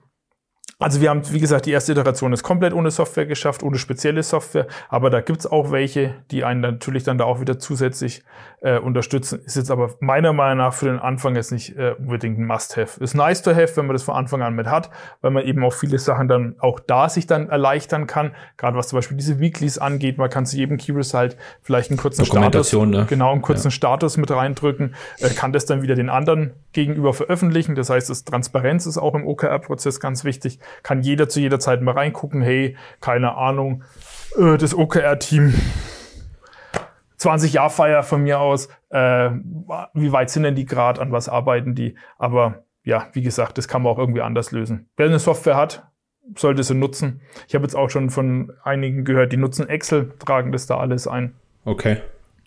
Ähm, ja, aber wie du richtig gesagt hast, Microsoft hat da auch ähm, äh, ja, ein Hersteller geschluckt. Das klingt immer so, so negativ. Ähm, ich meine LEIO und gucken wir mal, wie die Integration aussehen wird. Ja. Mir war es jetzt so auf den ersten Blick ein bisschen zu komplex. Ähm, okay. Vielleicht ist es aber auch gut, weil, weil, viele Funktionen drin sind. Je mehr Funktionen, desto komplexer wird es vielleicht oder unübersichtlicher. Schauen wir mal. Aber es war die eine Frage und die andere war? Genau, und jetzt hast du ja gesagt, du bist da irgendwie mal im, im, im das, das Ganze ging im März irgendwie los, von einem Dreivierteljahr bist du mal da drauf gekommen, hast du das mal angeschaut gehabt und hast dich da mal mit beschäftigt. Ähm, jetzt muss man auch sagen, ich glaube jetzt mal, man kann sich ja sowas auch immer äh, selber zu, zu Gemüte führen und sagen, ja, ich beschäftige mich jetzt damit, ich möchte das bei uns etablieren, aber es gibt immer, denke ich mal, so einen anderen Drive, wenn jetzt äh, irgendjemand so unterstützend zur Seite kommt. Ähm, also, dass man jemand extern hat. Und jetzt werden auch viele sagen, ja, nee, OKR hört sich super an, ja, das machen wir selber, wir schicken da jemanden an die IHK oder sonst irgendwo hin, da macht er mal einen Kurs und dann wird der unser OKR-Mentor und der führt uns dann da durch. Und oftmals sind dann solche Dinge so, zumindest mal vom Gefühl her, vielleicht nicht direkt zum Scheitern verurteilt, aber sie haben so einen schwierigen Start und man erwischt sich immer wieder selber, dass man vielleicht Sachen zurückstellt ähm, und dann vielleicht doch nicht so angeht. Ähm, würdest du jetzt sagen, also von unserer Seite aus war es ja so, dass wir uns quasi jemanden von extern noch mit dazugenommen haben, der uns da unterstützt hat, dass das wichtig war und dass es gut ist, dass man jemanden sich dazu holt oder schafft man das auch alleine? Mmh ja, nein, vielleicht nochmal einen kleinen Schritt zurück. Wie bin ich überhaupt auf OKR gekommen? Ich, tatsächlich ein Impulsvortrag äh, auf, einer, auf einer Veranstaltung, bei der ich war. Ich glaube, es war sogar digitale Veranstaltung. Ja, genau, war. Definitiv, war ja schon Pandemie. Und das fand ich eigentlich ganz cool und das habe ich gesagt, Mensch, das, das, das, das fühlt sich so an, als könnte das zu uns passen. Ich muss aber dazu sagen, das war, glaube ich, eine halbe Stunde oder Stunde, wie lang der Vortrag, da ging dieser Impulsvortrag. Ähm, ich habe es dann auch noch nicht so richtig gefressen gehabt. Also so richtig verstanden hatte ich es nicht und bin dann noch mal in den größeren Workshop rein, wo ich dann gedacht habe, jawohl, cool, das, das klingt, das klingt echt richtig gut. Und man muss sich ja ein was äh, vorhalten äh, oder, oder bewusst sein. Man, man geht ja schon relativ tief rein ins Unternehmen. Ne? Also was, was, was man da halt dann dran ändert und wie man da auch beteiligt und was man da eigentlich dann auch loslässt und laufen lässt. Also wenn da plötzlich jemand ganz oder keine Ahnung bis 20 Mitarbeiter stark und äh, vielleicht 15, 16 haben Bock drauf, da mitzuarbeiten und plötzlich bestimmen die ja die Ziele, ja und ähm, ja nicht nur auch was, sondern auch wie die dann letztendlich dann erreicht werden sollen. Und dann öffnet man sich schon ziemlich. Und da haben wir gesagt, Mensch, wenn wir das machen, dann müssen wir das mit Sinn und Verstand machen. Das können wir jetzt nicht einfach so bei Doing by Learning oder Learning by Doing. Und ich habe hier vielleicht mal ein, Buch gelesen und jetzt Feuer frei, sondern wir haben gesagt, wir wollen es dann richtig machen, weil man halt auch sehr, sehr viel kaputt machen kann, meiner Meinung nach. Mhm. Und darum haben wir uns zum einen relativ früh externe Unterstützung damit auch geholt, haben auch früh das Team mit reingeholt, bevor überhaupt die Entscheidung stand, dass wir das Ganze tun wollen, haben wir schon mal, also dass wir OKR aktiv äh, angehen wollen, haben wir dem Team in, in so Kurzworkshop-Seminaren einfach mal versucht beizubringen oder zu erklären, was ist denn das überhaupt? Was und haben danach im, ja. im, Kollektiv dann entschieden, jawohl, wir machen es, ähm, ähm, wir gehen das an und gehen, äh, ja, lassen uns auf das Abenteuer ein. Es ist halt immer was anderes, ähm, ob du wirklich am am Herz oder am, am Rückgrat vom Unternehmen rumhantierst und schusterst und da was ausprobierst oder ob du jetzt einfach sagst, okay, gut, keine Ahnung, ich brauche jetzt halt irgendwie neue Notebooks oder neue, neue mhm. Bildschirme oder was auch immer. Das ist halt schon. Das ist tiefgreifender und in dem Fall auch ja. bisschen schwieriger, da einfach zu sagen, jo, komm, das machen wir jetzt einfach mal, weil es hat einen größeren hast, Impact. Ja, außer wenn du jemand externes drin hast, der hat halt gleich ein ganz anderes Standing. Also, mhm. ja, wenn, also wenn war es jetzt aus deiner Sicht kein Fehler, da jemand mit dazuzunehmen und vielleicht sogar tatsächlich ein Vorteil, dass man sagt, okay, ähm, wir haben da einen anderen Drive drin, wir haben da auch wirklich so eine so einen geführten Weg, ähm, wo man uns auch hilft und man nicht so allein gelassen wird und nach einem halben Jahr sagt, oh, ich verzweifle an der Sache, das müssen wir jetzt irgendwie wegschmeißen, sondern ähm, dass man da wirklich so an die Sache herangeführt wird, das im Kollektiv entscheidet, wenn man es auch im Kollektiv umsetzen muss, dass jeder seiner Aufgabe auch sich bewusst ist und dass man trotzdem von extern diese Führung und dieses dieses, würde, dieses Geleitete mitbekommt. Ich würde es auf jeden Fall exakt genau so wieder machen, auch exakt so mit dem Beratungshaus, das uns da unterstützt und auch exakt mit diesem Berater. Was man auch noch sagen muss, äh, bei dem ersten, nee, bei dem, bei dem zweiten Workshop, den ich dann für mich dann äh, selber nochmal, wo ich teilgenommen habe, habe ich noch ein anderes, äh, ja, Systemhaus ist eigentlich einen anderen IT-Dienstleister auch kennengelernt, der genau an der gleichen, oder wir kannten uns schon vorher, aber es hat sich dann intensiviert, äh, die an der gleichen Stelle waren und auch OKR eingeführt haben. Und äh, wir haben uns da dann auch und regelmäßig ausgetauscht und machen das auch heute noch. Und das ähm, hat auch schon mal ganz, ganz viel gebracht, weil man einfach halt versucht, Fehler nicht zweimal zu machen. Ja, und dann, hey, wie hast du das gemacht? Ja, wir machen das so und so. Ah ja, vielleicht auch eine gute Idee. Ja, das hat dann auch schon mal viel gebracht. Genau, und jetzt sind wir, sind wir soweit durch. Wir haben jetzt das, ähm, unser erstes Review hinter uns, unsere erste Retro hinter uns, haben da viel, viel Feedback eingesammelt. Das können wir jetzt mal sacken lassen über die Weihnachtsfeiertage und über den Rutsch ins neue Jahr. Und ich meine, ähm, Mitte 10., Januar. 11., 12. Ja. Januar geht's dann schon weiter, dann starten wir die nächste Iteration. Genau, so viel zu unserem Abenteuer OKR. Ja, ich finde das immer noch spannend. Ich finde das irgendwie eine coole Sache. Da kann sich jeder so beteiligen in der Form, wie er sich das auch vorstellt und kann sich da wirklich einbringen, um dann ein gemeinsames Ziel zu erreichen. Und ich muss sagen, also persönlich ähm, fand ich das cool, weil ich habe gelernt, also man gibt ja auch so eine Lessons learned, ne? Man denkt ja, man hat immer so eine konkrete Vorstellung, wenn man zum Beispiel ein gewisses Ziel erreichen möchte, wie, keine Ahnung, was könnte man jetzt erreichen? Wir möchten Mehrwert schaffenden Content produzieren, was wir ja heute auch quasi tun, ne? Wir möchten Content generieren, der jemandem was bringt. Und ähm, da gibt's ja nicht nur meine eigene Vorstellung und so, mein Weg ist richtig, wie ich mir das vorstelle, das müssen äh, alle genauso sehen und nur so ist es richtig, sondern man lernt ja auch die unterschiedlichen Kollegen in den unterschiedlichen Formen kennen und weiß dann auch, okay, was verstehen denn die hinter dieser Begrifflichkeit? Und nicht nur meine Idee davon ist die richtige, sondern ähm, das äh, ist sehr, sehr ähm, horizonterweiternd, ähm, dass es quasi da auch ganz unterschiedliche Ansätze und andere Ansätze gibt, ja, ähm, die man dann da zueinander bringt und dadurch halt ein wesentlich besseres ähm, Ziel zumindest mal so gefühlt erreichen kann. Ne? Also habe ich schon auch gelernt, dass es dann nicht nur dieses eine, die eine Vorstellung gibt, die richtig sein kann oder richtig sein muss, sondern dass es durch das Zusammenspiel vieler Kollegen unterschiedlicher Sichtweisen tatsächlich ähm, zu einem guten und richtigen Ziel irgendwie kommt und oder dass, man dass das kommt vielleicht auch so ein bisschen aus seinem aus seinem Alltagstrott raus. Also wenn ich jetzt ja, zum Beispiel Soft Softwareentwickler bin oder ich in der Regel vielleicht äh, komplexe Software äh, programmiere ähm, oder Projektleitung übernehme, dann habe ich halt auch mal die Möglichkeit, mal was ganz was anderem mitzuarbeiten. Ja. Um beim Beispiel zu bleiben, 20 Jahr Feier organisieren oder ein Videolab aufbauen oder was auch immer. Ja. Und ähm, das finde ich eigentlich auch ganz, ganz cool. Ja, unter anderem ist ja ein großes Ziel, ähm, was wir uns auch mal vorgenommen haben, dass wir so ein bisschen nachhaltiger, grüner, wenn man so das sagen möchte, grüner äh, werden. Und da spielt auch so ein bisschen bei uns das Thema Elektromobilität rein. Jo. Ähm, und da bin ich jetzt mal mega gespannt, weil wir haben uns noch nicht so ganz intensiv ähm, über deine Hybriderfahrung ausgetauscht. Ähm, umso gespannter bin ich natürlich, was du mir äh, von, von deinem Elektrohybrid-Fahrzeug Kfz erzählen kannst, wie das so bei dir zu Hause funktioniert, wie das sich anfühlt, ähm, wie das funktioniert im Allgemeinen, auch mal woanders zu laden und was so die Stolpersteine und Hürden waren. Und natürlich auch, was sowas kostet. Ne? Und dann bringe ich natürlich auch mal meine Erfahrung noch mit. Ähm, weil ich habe tatsächlich bei mir einiges an Löcher bohren müssen ähm, und äh, Kabel verlegen müssen, dass ich überhaupt so weit bin, wie ich heute bin. Aber schieß mal los. Du fährst Hybrid. Zu teilen zumindest. Genau. Ähm, ja, das ist wie gesagt alles im, auch, auch im Zuge, ja, das war eigentlich schon vor, vor unserem OKR. Ähm, Ziel oder ja, Strategie so im Raum gestanden, dass wir sagen, okay, wir wollen unsere ganz normale Landsco-Flotte elektrifizieren. Da sind wir gerade mittendrin. Und mal der zwei Möglichkeiten, gehe ich eher im Bereich Plug-in-Hybrid oder fahre ich gleich ein Vollelektroauto.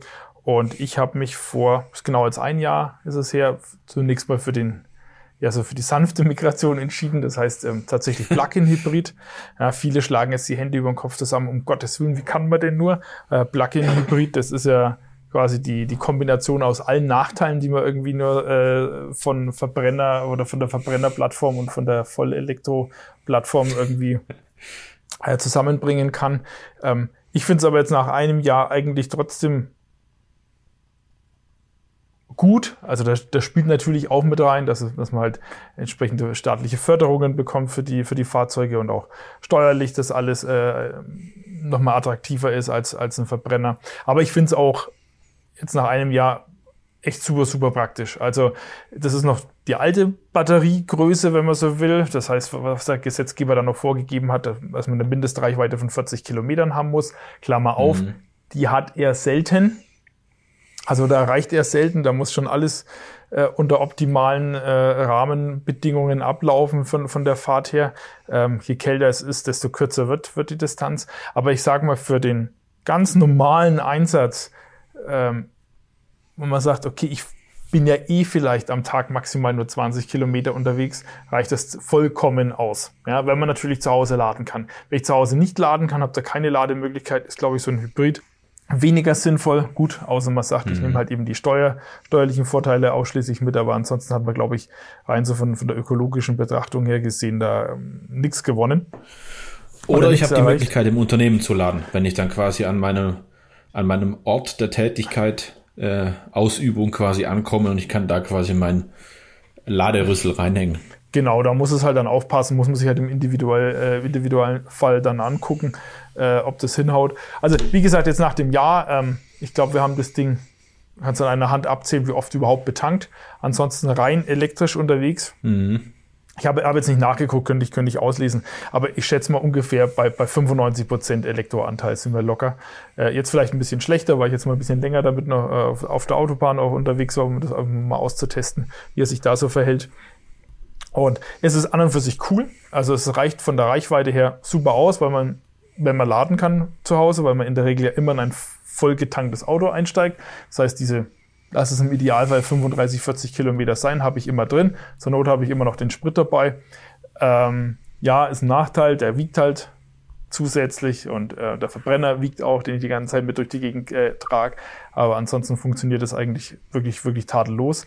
Ähm, man hat halt nicht so diesen, diesen Elektro- Punch, das muss man auch sagen. Also, wenn man das vielleicht so von den Tesla-Fahrzeugen kennt, da saugst du rein, drückst drauf und dann huiuiui, wie am Gummiband was durch die Gegend gezogen, so ist es nicht. Aber man stellt sich da auch um. Man ist dann plötzlich viel, viel defensiver unterwegs, hat sein, sein, sein äh, Verbrauchsmonitor äh, permanent im Auge und guckt, okay, wo kann ich denn jetzt hier vielleicht noch ein Kilowattstündchen sparen und äh, vielleicht damals noch einen Tacken eher vom Gas gehen, wo rekupiere ich ähm, vielleicht noch mal ein bisschen, ein bisschen stärker und solche Sachen. Also man stellt sich da komplett um, wenn man damit fährt. Das ist auch wesentlich entspannter. Übrigens auch dann auf der Autobahn, wenn man im, ähm, wenn ich mit Verbrenner unterwegs bin, auch da ist man dann irgendwie trotzdem, ballert man nicht mit 180. Ja. Und ja, wie, wie, wie gesagt, ich habe auch am Anfang wir überlegen also mindestens das erste halbe Jahr rein an der ganz normalen 230 Volt Steckdose geladen. Ja, mhm. das ist ja auch ganz, ganz vielen irgendwie so, uh, das funktioniert ja gar nicht. Ich brauche Starkstrom, Wallbox und so weiter. Ähm, ich habe jetzt auch eine Wallbox, eine ganz normale 11 kW Wallbox in der Garage hängen. Eigentlich hat die zumindest was den Hybrid angeht, überhaupt nichts verändert. Klar, mhm. ich brauche jetzt keine acht Stunden mehr zum Laden, sondern es sind nur noch zwei oder zweieinhalb. Aber einen praktischen Vorteil habe ich daraus nicht. Also wir hatten auch vorher schon nicht, dass man, dass man sagt, okay, man fährt jetzt 40 Kilometer, fährt dann zu Hause wieder an die, an die, an die, an die Wallbox, lädt auf, wartet, schaut auf die Uhr, Mensch, wenn die zweieinhalb Stunden da endlich rum wären, dass ich wieder weiterfahren kann. So ist es ja im, Alltag und in der Praxis ja. nicht. Also das hat sich wirklich nicht geändert. Das ist eher die Wallbox eben dann für den zukünftigen Vollelektro dass der auch entsprechend standesgemäß geladen wird. Also wie gesagt, 230 Volt reichen komplett aus. Ähm, mhm. Mit dem ganz normalen Ladebrikett, der da dabei ist, also so eine kleine mobile äh, Wallbox und. Der so konvertiert oder der so ein Stecker-Adapter-Ding hat, ne, wo ich dann entweder auf tatsächlich auch Starkstrom gehen könnte oder eben auch ganz normal Schuko-Stecker, wie wir es alle von zu Hause, Haushaltssteckdose kennen. Genau, also ich habe ähm, kann ich über, einstecken. über ein halbes Jahr lang ganz normal mit dem ganz normalen Schuko-Stecker geladen, auch nicht begrenzt, also die, die Box kannst du begrenzen auf 50 Prozent Ladeleistung oder 100%. Prozent. Mhm. 100 Prozent ähm, heißt, ja, dass man dann schon, schon so, was weiß ich, bei, bei, bei 2 kW, 2,5 kW irgendwo da zu Hause ist. Er nimmt halt das, was geht, oder? Ja, er nimmt das, was geht, also oder er, er zieht das, was er, was er gerne ziehen möchte, kann es aber auch dann nochmal begrenzen auf maximal 50 Prozent, mhm. wenn man sagt, okay, die Leitungen sind jetzt vielleicht nicht so die, die, die Wucht, die man da verlegt hat oder hängen noch irgendwelche anderen Verbraucher dran. Lädt halt entsprechend länger, aber gerade nachts ist es, denke ich, vollkommen egal, ob das jetzt acht Stunden lädt oder zehn Stunden, wenn die Kiste eh in der Garage steht und man eigentlich im Bett liegt. Ähm, nö, also das ist soweit ganz Aber das sagst du was ganz Wichtiges, ne? Garage ist so ein Stichwort oder Stellplatz oder mhm. ähm, vielleicht nicht unbedingt Stellplatz, aber Carport vorm Haus. Und irgendwo muss ich an den Strom kommen. Also wenn ich jetzt so an, den klassisch, an das klassische Mietverhältnis denke, ein Kumpel von mir fährt auch ein Hybrid. Hier äh, Grüße an Dominik. Ähm, und der hat wirklich nur die Möglichkeit, mit dem Hybrid das extern zu laden. Also der schaut dann halt, okay, ich fahre zur Arbeit und unweit vom Büro habe ich eine Ladesäule, da hänge ich den für zweieinhalb, drei Stunden rein ähm, oder ich habe einen Außentermin bei einem Kunde und da weiß ich, okay, irgendwie 50, 60, 70 Meter von äh, dem Kunden entfernt, da gibt's eine Ladesäule, wo ich mich einstöpseln kann, weil der hat natürlich die Situation, der wohnt, glaube ich, dritter, vierter Stock, keine Garage, nur einen kleinen Stellplatz und äh, es bietet sich jetzt vielleicht nicht unbedingt an, mit der Kabeltrommel aus dem Keller äh, bis zum Auto so eine, äh, ähm, ja, eine Verlängerung zu legen, wo ich dann meinen äh, Schuko-Stecker einstecken kann, damit ich das ins Auto äh, reinbringe. Ähm, das heißt, äh, Garage und ich meine sowas wie Carport oder vorm Haus irgendwie eine Möglichkeit, das ordentlich anzuschließen, das sollte ja schon gegeben sein. weil sonst wird es, glaube ich, ein bisschen schwierig. Zumindest Jein. mal so die Erfahrung, die man mir erzählt. Nein, ja. Also ich meine, du kannst natürlich auch mit dem Hybrid ohne äh, dass du zu Hause laden kannst, fahren, weil jeder Bremsvorgang und so weiter speist du die Energie ja trotzdem wieder in, in die Batterie ein. Ich hatte jetzt auch, ähm, jetzt, jetzt wie gesagt, länger jetzt auf der Autobahn mit dem Ding unterwegs war. Gut, es waren, glaube ich, einfach um die 600 Kilometer. Einmal den Akku komplett vollgeladen. Also nur während der Fahrt. Also das, das macht dann die Steuerung oder die Elektronik dann mhm. automatisch. Und dann hast du halt auch wieder die Power, um mal für einen Überholvorgang mal, mal, mal äh, kurz zu boostern und solche Sachen funktioniert, äh, funktioniert tadellos. Der Tank ist natürlich entsprechend kleiner, ja, weil Batterie ist da, der Tank, also der normale äh, Tank für fürs normale Benzin, entsprechend kleiner, aber mal trotzdem, ne, also zumindest jetzt in, in dem Fahrzeug, was ich da habe, also ich würde mir behaupten, eine Reichweite, also 550 Kilometer auf jeden Fall. Also vorausgesetzt, der Akku ist, ist voll und der Tank ist mhm. voll, dann, dann schafft man das eigentlich ganz gut. Und hat halt, hat's halt selber in der Hand, wie viele wie viel die Kiste dann säuft auf der Autobahn, ja? wie man halt dann, ja. man dann fährt. Also wie gesagt, ähm, ich persönlich finde, gerade so für den Einstieg habe ich es auf gar keinen Fall bereut. Ja, jeder, der mhm. da so ein bisschen äh, so diese Reichweitenangst und so weiter hat, würde ich persönlich so ein Hybrid empfehlen. Klar, da, das kann man alles ausdiskutieren, hast du ja Anfang schon gesagt. Äh, man holt sich da viele, viele Nachteile mit rein und es gibt auch viele, viele Gegner von, den, von dem hybriden Konzept. Aber ich denke mal, um sich damit mal anzugewöhnen und so oder anzufreunden, da mal reinzukommen, ist das, denke ich, ein guter, ein guter Ansatz. Äh, es gibt dann noch die anderen Hybride, die eben nicht ähm, Plug-in sind, also die nicht von extern beladbar sind. Mhm. Ähm, das sind dann logischerweise auch die Batterien, glaube ich, ein bisschen kleiner und auch der Elektromotor, glaube ich. Äh, ähm, weiß ich jetzt nicht, ob das auch so ein cooles Ding ist, habe ich keine praktischen Erfahrungen. Wird sich, Bin wird ich auch sich, noch nie gefahren, wird sich, ne? Wird sich zeigen. Ja. Genau. Und dann haben wir noch die, die, die, die andere Variante, das heißt voll elektrisch, da hast ja du jetzt einen, bist ja quasi direkt genau. umgestiegen vom Verbrenner auf, auf, auf voll ähm, Elektro, ja. Auf voll e-, Elektro. Dann schieß mal los, was ist. Unterstreichst du das, naja, was also, ich sage, oder ist es bei dir ganz anders? Man bräuchte jetzt als mit einem vollelektrischen Auto brauche ich jetzt nicht unbedingt einen Ladepunkt zu Hause. Das ist natürlich super cool und super Luxus, weil ich kann das Auto immer voll getankt mir quasi von der Haustüre weg nehmen und zufahren. Ja.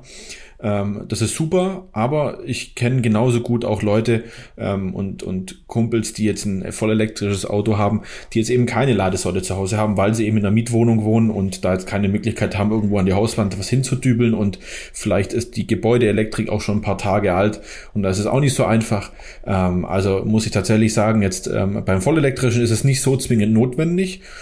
Zumal auch die Ladeinfrastruktur immer besser wird. Natürlich kommen da auch dann so die ein oder anderen Stolpersteine mit sich. Das ist nicht so einfach wie, ich fahre jetzt mal an die Tankstelle und mache den Tank halt voll und dann habe ich wieder die 1000 Kilometer. Und irgendwo auf dem Weg der 1000 Kilometer kommt schon wieder eine Tankstelle, wo ich ähm, das Auto voll machen kann. So ist es noch nicht so hundertprozentig, weil dann steht da vielleicht einer auf dem Ladepunkt, dann wird es in der App vielleicht nicht richtig angezeigt oder es steht da einer, der überhaupt kein ähm, Elektro, ähm, kein Elektrofahrzeug hat oder es ist kein Elektrofahrzeug, ist mir auch schon so gegangen gegangen, hat einfach einer den Parkplatz der Ladesäule blockiert. Kannst du halt nichts machen, ne? Ähm, aber es gibt immer mehr äh, Ladepunkte. Was ich ähm, schon so eine Herausforderung fand. Es gibt aber halt leider auch immer mehr Elektroautos, ne? Also da bin ich mal gespannt, wie das tatsächlich ja. Dieses Verhältnis Aber man kann das, man fährt mehr mit Weitsicht, ne? Also schon so, wie du das auch gesagt hast, man fährt mit Weitsicht, man schaut, wie, wie hau ich die Energie raus, ähm, gebe ich da jetzt wirklich Vollgummi, fahre ich auf der Autobahn die 160, die das Elektroauto hergibt, oder reichen mir auf die 100, 120, komme ich vielleicht fünf Minuten später an, aber macht das so extrem viel aus. Also ich bin ein viel gelassener, äh, gelassenerer ähm, Autofahrer mittlerweile, weil ich eben nicht mehr Vollgas unterwegs bin. Gut, war ich auch nicht, habe mich immer an die Straßenverkehrsordnung gehalten, aber man kennt sich ja selber, wenn es ja, geht, dann immer. gibt man. wenn es geht, dann gibt man. Ähm, nee, ähm, so ist es beim Elektroauto tatsächlich nicht. Ähm, viele sagen so, ja, also ein Vollelektroauto in der Familie super. Und wenn wir noch so einen Plan B haben, so nach dem Motto, ja, wir haben irgendwie ein Smart 100 Kilometer Reichweite, dann äh, ist das super für mal kurz zum Einkaufen fahren, mal in die Arbeit fahren und zurück. Aber für, wenn man in Urlaub fährt äh, nach Kroatien, dann braucht man auch wirklich einen Verbrenner, der die 1000 Kilometer und dann mit 10 Minuten tanken, dass ich da richtig durchrocken kann. Also da muss ich halt eben auch sagen, wir haben es jetzt radikal gemacht, also meine Frau auch. Die hatten also einen ganz uralt Verbrenner gehabt, der hätte sich jetzt auch nicht mehr getragen. Das sind wir jetzt auch, weil die fährt jetzt auch voll elektrisch. Ja, das heißt, wir sind halt beide voll elektrisch unterwegs und dann plant man und überlegt auch schon ganz anders. Ja, und deshalb bin ich auch umso ähm, glücklicher, dass wir zwei Ladepunkte zu Hause haben. Aber auch das muss man halt machen und muss die Möglichkeit dazu haben. Ja, also das sind schon ein paar so Voraussetzungen, wo ich sage, so ein Vollelektroauto, ähm, so wie du das äh, mit angemerkt hattest beim Hybrid über Schuko Haushaltssteckdose laden, puh, das dauert halt schon ein Stück, ne? Und dann kannst du halt vielleicht schon nochmal in die Bredouille kommen dass du vielleicht doch nicht nur zu Hause laden kannst, sondern auch unterwegs laden kannst oder musst. Und dann ist immer die Frage, gibt die Ladesäule das her? Ähm, sind die Ladepunkte frei? Was mache ich in der Zeit, wenn ich irgendwo zwischendurch mal tanken muss, ähm, Strom tanken muss? Ähm, aber so im Grundsatz sind die Erfahrungen durchaus gut.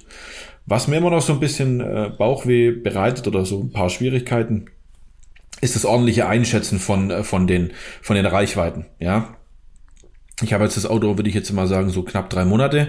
Ähm, und da ist natürlich schon so mit dem Wintereinbruch, dann wird's kälter. Und wir wissen, wir kennen das alle, da wird ja viel darüber gesprochen. Die Reichweiten sind dann bei ähm, im Winter nicht so und im Sommer auch nicht so. Und eigentlich wäre so ein Wetter zwischendrin ganz gut. Ähm, dann ist die Batterie vorgeheizt oder nicht. Und ähm, fahre ich einfach so aus dem Kalten los oder habe ich auch wirklich die Standheizung angeschmissen vorhin, dass die ganzen Aggregate sich schon vorgewärmt haben. Also man muss ein bisschen mitdenken. Es ist nicht so, ja, ich fahre mal schnell nach äh, München, sondern jo, wir fahren nach München und ich muss abends vorhin das Auto einstecken oder ich muss halt zwischendurch mal wirklich einen ordentlichen Ladestopp einlegen. Ja, was aber natürlich jetzt auch nicht schlimm ist.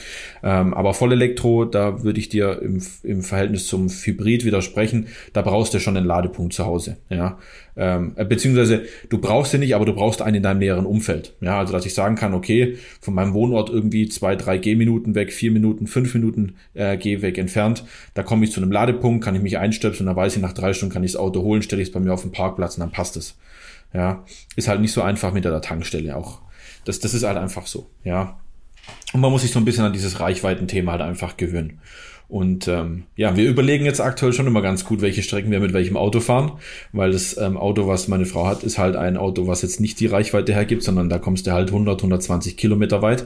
Ist aber super für die tägliche und für, für, ähm, Fahrt zur Arbeit. Ja, also genau äh, dafür hat es, ähm, dass sie zur Arbeit kommt, wieder nach Hause und da reicht es mehr als gut aus. Ja, also da brauchst du auch tatsächlich nicht jeden Tag laden. Was mich noch so ein bisschen stört, ist dass diese Ladeinfrastruktur zu Hause. Das ist jetzt halt auch nicht so einfach, wie das immer jeder erzählt. Ja, ich weiß jetzt nicht, wie es dir da geht. Da heißt es so, ja, da kriegen sie ja die 900 Euro von der Förderung. Ich glaube, das ist jetzt auch schon wieder abgelaufen. Das gibt's jetzt aktuell nicht. Kannst du nicht einfach auf KfW 440 gehen und da mal schnell den Antrag stellen. Nee. Das, ähm, Topf ist leer. Aber ich, ich, ich, ich gehe da, glaube ich, da, oder ich gehe davon aus, dass da wieder was kommt. Oder ich hoffe es für die äh, Leute, die noch Ladepunkte entsprechend implementieren wollen. Aber so nach dem Motto, bestell dir diesen Ladepunkt, diese Wallbox, klemm die einfach an und gut ist, ist halt nicht mitgetan. Ne? Also man muss den, ähm, den, den Kollegen erstmal finden, den Elektriker, der das macht. Ne?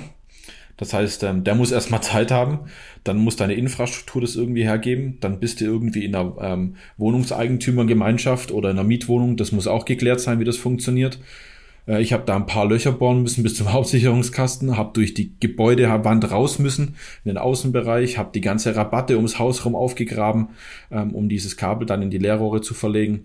Ähm, und ja, es gibt halt dann immer noch so die ein oder andere Schwierigkeit mit der Wallbox.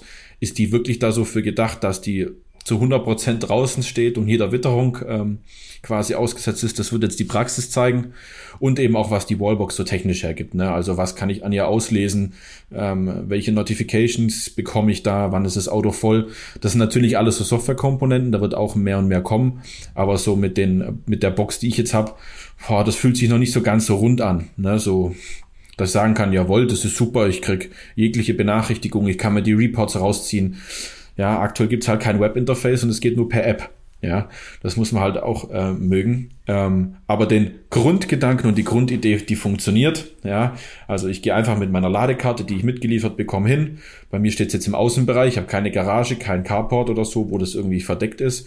Das heißt, ich muss diesen privaten Modus aktiviert haben, dass nur ich mit meiner Ladekarte da laden kann. Also es könnte ja jeder kommen, sich einfach einstöpseln. Ähm, das funktioniert alles. Also ich kann das freischalten und dann äh, ist es überhaupt kein Thema, dann lädt das Auto. Ne? Und das funktioniert auch mit, mit voller Power mit den 11 kW, die du da ja auch angesprochen hattest. Aber so ist die Erfahrung. Also mir macht's unglaublich Spaß. Ich würde mich genau wieder dafür entscheiden. Ich komme mit den Reichweiten super klar, wenn man mit Voraussicht das Ganze ein bisschen betrachtet und weiß, am Wochenende fahre ich da und dahin in die Berge. Dann schaut mal, wo gibt's mal einen Ladepunkt, wo kann ich laden, komme ich hin und zurück oder nicht oder ähm, was brauche ich dafür, was muss ich machen.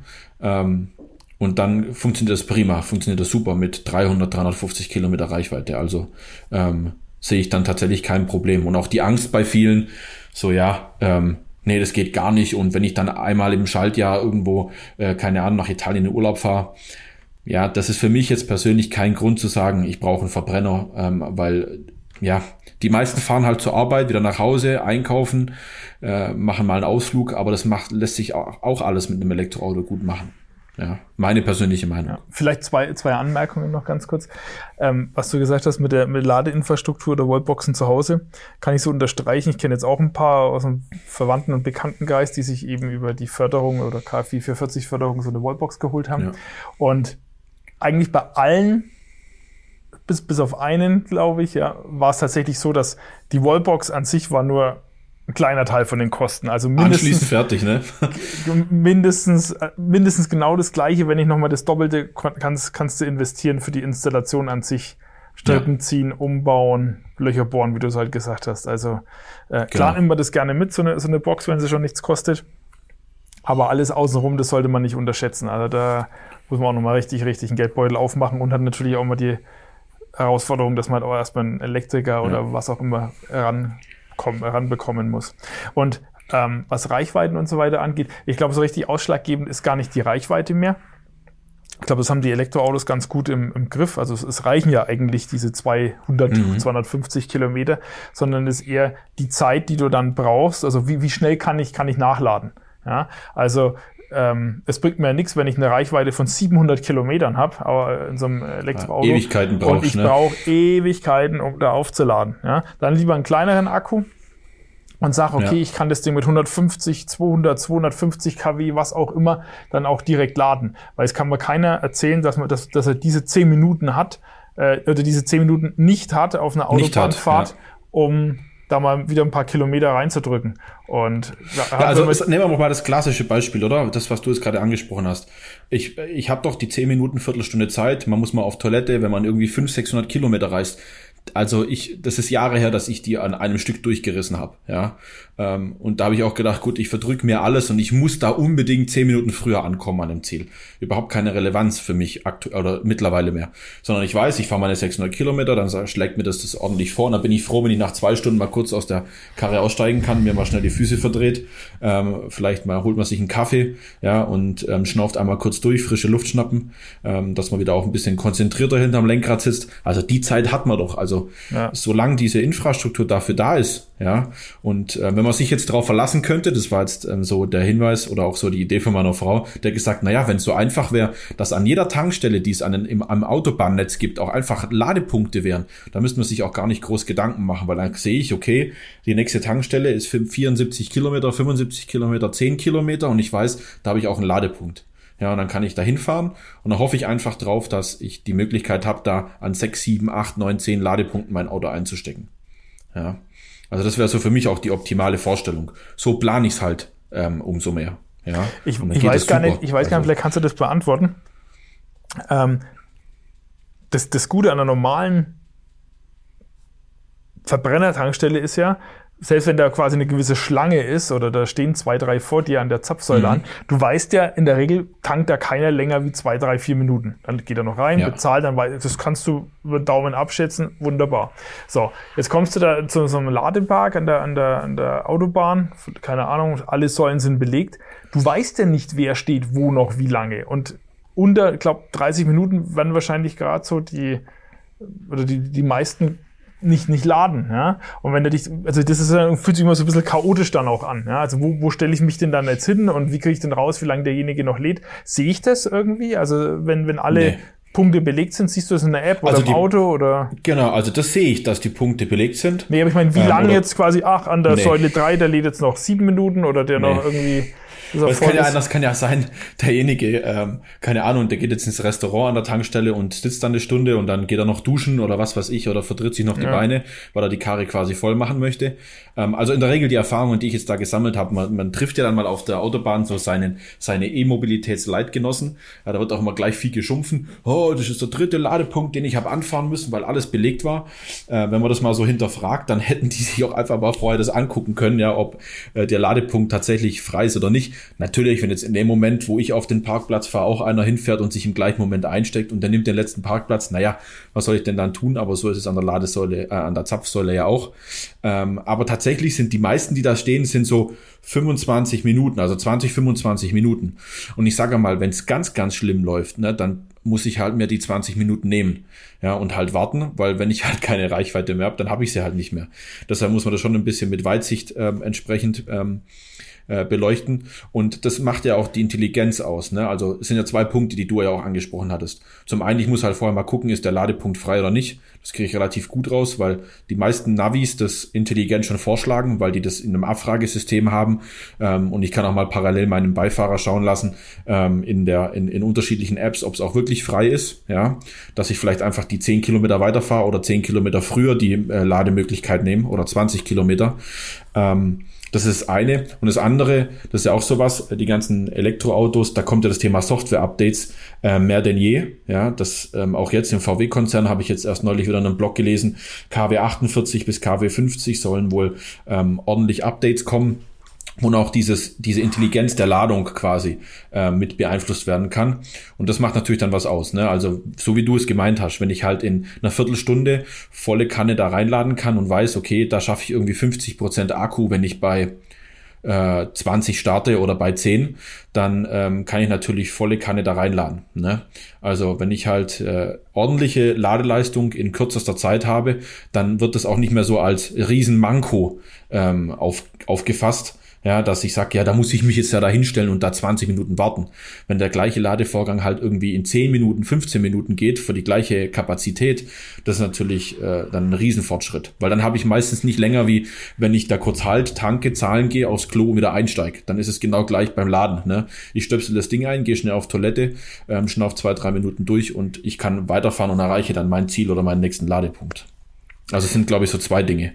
Es Vorausschauend gucken, ne? Und genau. Software, die das kann. Genau, es bleibt, es bleibt auf jeden Fall spannend. Ja. Cool, dass wir quasi genau in so einer Zeit gerade leben, ne? wo wir diesen, diesen Übergang ja. weg von der, von der Verbrennergesellschaft, Anführungszeichen, hin zu Elektroautos also voll live am eigenen Leib mit, miterleben dürfen. Und es ist ja schön, man liest es ja dann in den Medien wieder, dass zum Beispiel ähm, die großen Konzerne mit Ionity und so zusammen jetzt nochmal richtig Gas geben und da Ladepunkte bauen und auch das Ziel sein soll, dass wir irgendwie, keine Ahnung, alle 100 Kilometer auf der Autobahn ähm, quasi die Möglichkeit haben zu laden und so. Also was es da ja alles so für Vorstellungen gibt und auch Gemeinden das Ganze pushen. Ja, also fand ich auch cool. Bei uns haben sie jetzt hier ganz neu so äh, DM-Aldi-Kombinationen gebaut und da ist es halt klar, dass da gleich zwei Ladepunkte pro Drogerie und ähm, Discounter hinkommen. Ja, ist natürlich auch so ein Zeichen. Ne? Ich gehe einkaufen, bin eine halbe Stunde dort, kann meine, äh, mein Auto anstöpseln und kann es laden. Ja, genau. Also dazu vielleicht noch eine ganz kleine Geschichte. Ähm, wir sind jetzt Allgäu gefahren und ich habe mir gedacht, na prima, ich schau mal an, ähm, ob es da irgendwo eine Ladesäule gibt und wir wollten da so einen Werksverkauf besuchen, meine bessere Hälfte und ich. Und wie war es tatsächlich? Stand auf der Homepage, ja, wir haben zwei Ladepunkte und während der Zeit könnt ihr kostenfrei bei uns laden. Da dachte ich mir, na prima, ich brauche es zwar nicht, aber ich probiere es mal aus, weil es war auch so das erste Mal irgendwo extern laden. Wir fahren auf den Parkplatz und ich möchte mich einstöpseln und denke mir so, ja, okay, das grüne Lichtchen leuchtet nicht, also Ladevorgang noch nicht gestartet. Ich habe mir gedacht, bestimmt muss man jetzt in dem, in dem Ladengeschäft sagen, hey, ich stehe da an Ladesäule 1, könnt ihr das bitte freischalten? Blöd war, dass ich halt am verkaufsoffenen Sonntag kam und sie gesagt haben, naja, wir können das eigentlich nur freischalten von Montag bis Samstag von 8 bis 18 Uhr. Ja, da sieht man dann so die kleinen Hürden. Ähm, aber das kann man bestimmt lösen. Äh, das sollte dann halt nicht passieren. Wenn dann einer damit rechnet und er ist darauf angewiesen, für den wäre es jetzt halt ein bisschen blöd gelaufen. Ne? Aber ähm, ja. Zu, zukünftig wird alles besser, lieber Patrick. Ja? Hoffen wir es mal. Wo wir auch schon bei unserem Ausblick sind oder Ausblick wären. Genau. Erzähl doch mal. Also zukünftig wird alles besser, ne? ähm. Was planen wir für nächstes Jahr? Was haben wir vor? Außer, dass wir mindestens acht Folgen aufnehmen wollen. Wir, wir lassen uns natürlich nicht von unserer eigenen äh, und initialen Idee abbringen, dass wir mit dem Podcast weitermachen, weil das Feedback ganz gut ist und weil den Leuten das Spaß macht, uns zuzuhören. Zumindest mal sagen sie das mir so ins Gesicht. Ich weiß nicht, ob sie ehrlich sind, aber ich hoffe es mal. Ähm, also es macht ihnen Spaß, deshalb machen wir auch weiter. Ähm, wir werden aber nächstes Jahr vielleicht das ein oder andere ähm, erweitern, noch mit, mit einbringen. Und dazu gehört auch einfach, dass wir im nächsten Jahr mal den ein oder anderen Gast bei uns begrüßen dürfen. Und ähm, da freuen wir uns dann einfach drauf, weil äh, Tim New v Work aus und L. Technology. Bitte? Tim V aus L. Tim, Tim V aus L, ja, ähm, aber auch andere ähm, Bekannte, Bekannte, die sich in der Branche bewegen, im, im Bereich ähm, Office 365, Microsoft-Welt, aber auch Bekannte, die sich vielleicht in diesem ganzen Thema New Work, Modern Work und so weiter bewegen. Und das ähm, wird dadurch viel, viel interessanter und wir hoffen, dass es dadurch auch ein Mehrwert für die Zuhörerschaft ist. Genau, das ist so mit Ausblick auf 22 das, was wir da, was wir da tun wollen. Genau, so und aus. man muss natürlich zurück betrachtet sagen, es hat dieses Jahr einen Haufen Spaß gemacht. Zumindest bei mir. Dem kann ich mich nur anschließen, ja. Es gewisse Routine ähm, schleicht sich langsam ein. Das ist, glaube ich, gut so, zumindest an der Stelle. Ja, auch an der, äh, genau, äh, apropos Stelle, ähm, mal ein Riesendank und Lob an die ganzen Kollegen im Hintergrund, ähm, die sich um die Technik kümmern, um die Post-Production kümmern, hier und genau. da permanent justieren und optimieren, was unser Setup angeht. Und ähm, also herzlichen Dank an euch alle. Und ähm, ja, ich glaube, wir haben schon ein paar Ideen auch von der technischen Seite her, was, ja. was im Jahr 22 dann noch äh, sich ändern wird. Okay, dann bleibt uns eigentlich. Und wir hoffen, dass wir öfters gemeinsam an einem Ort, an einer Stelle, an einer Location aufnehmen können. Das wäre natürlich noch das, das i-Tüpfelchen oder das Sahnehäubchen. Ähm, sind wir mal guter Dinge. Ja? Genau. Nee, auch vielen Dank an der Stelle nicht nur an die Kollegen, die uns das immer sehr einfach machen und leicht machen, dass wir hier aufnehmen können und dass wir einfach nur losblabbern dürfen, sondern auch an unsere Zuhörer und die, die uns unterstützen dabei ähm, und uns helfen, dass das was Cooles ist und was Cooles wird und bleibt, ähm, uns auch da Feedback ähm, rüberhauen und uns hören. Ja, ähm, freut mich sehr. Vielen genau. Dank. uns ertragen.